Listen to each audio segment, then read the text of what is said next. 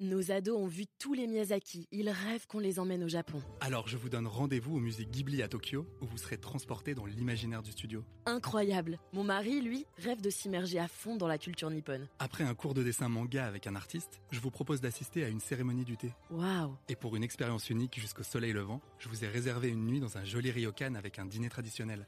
Je nous y vois déjà. Avec Marco Vasco, ne rêvez plus, vivez votre voyage l'esprit libre. Au rendez-vous sur marcovasco.fr pour imaginer votre prochain voyage sur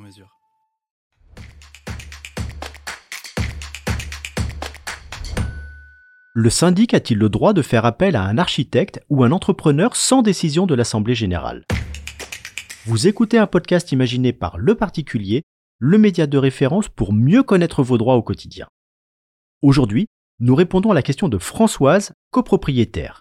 Le syndic de l'immeuble a fait appel à un architecte et à un entrepreneur sans l'accord de l'Assemblée générale. Elle se demande si c'est légal. Alors à vos droits Prêt Partez. Non Françoise. En principe, le syndic n'est pas autorisé à faire appel à un architecte, à un entrepreneur, ni à tout autre professionnel de son choix, et à le rémunérer sur le budget de la copropriété sans l'accord de l'Assemblée générale.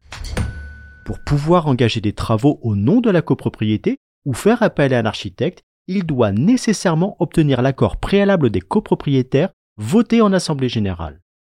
Il n'est pas nécessaire d'attendre la réunion annuelle, la décision peut être prise lors d'une assemblée extraordinaire. En outre, à partir d'un certain montant de travaux, 1500 euros par exemple, le syndic doit mettre en concurrence plusieurs entreprises afin d'obtenir leur devis. Par exception, les travaux urgents et les petites réparations d'entretien courant peuvent être entrepris librement par le syndic sans passer par l'Assemblée générale. Là encore, un garde-fou existe puisque les copropriétaires peuvent voter un montant de travaux, 500 euros par exemple, au-delà duquel l'avis préalable du conseil syndical est obligatoire.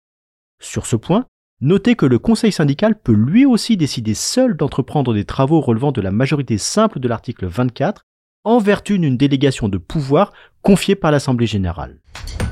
Dans tous les autres cas, les travaux d'une certaine importance doivent d'abord être votés en Assemblée générale pour pouvoir être exécutés. Même si le syndic est amené à solliciter un architecte dans le cadre de travaux nécessaires à la sauvegarde de l'immeuble, il doit convoquer aussitôt l'Assemblée générale pour qu'elle ratifie son initiative. En pratique, il a intérêt à consulter d'abord le conseil syndical pour éviter un vote défavorable.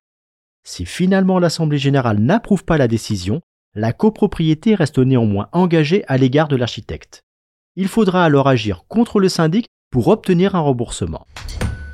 En copropriété, l'enfer ce n'est pas seulement les autres, ce peut être aussi le syndic. Je suis Arnaud Saugera, journaliste au particulier. Merci d'avoir écouté cet épisode. Si ce podcast vous intéresse, vous pouvez également retrouver toute l'actualité patrimoniale sur notre site leparticulier.lefigaro.fr.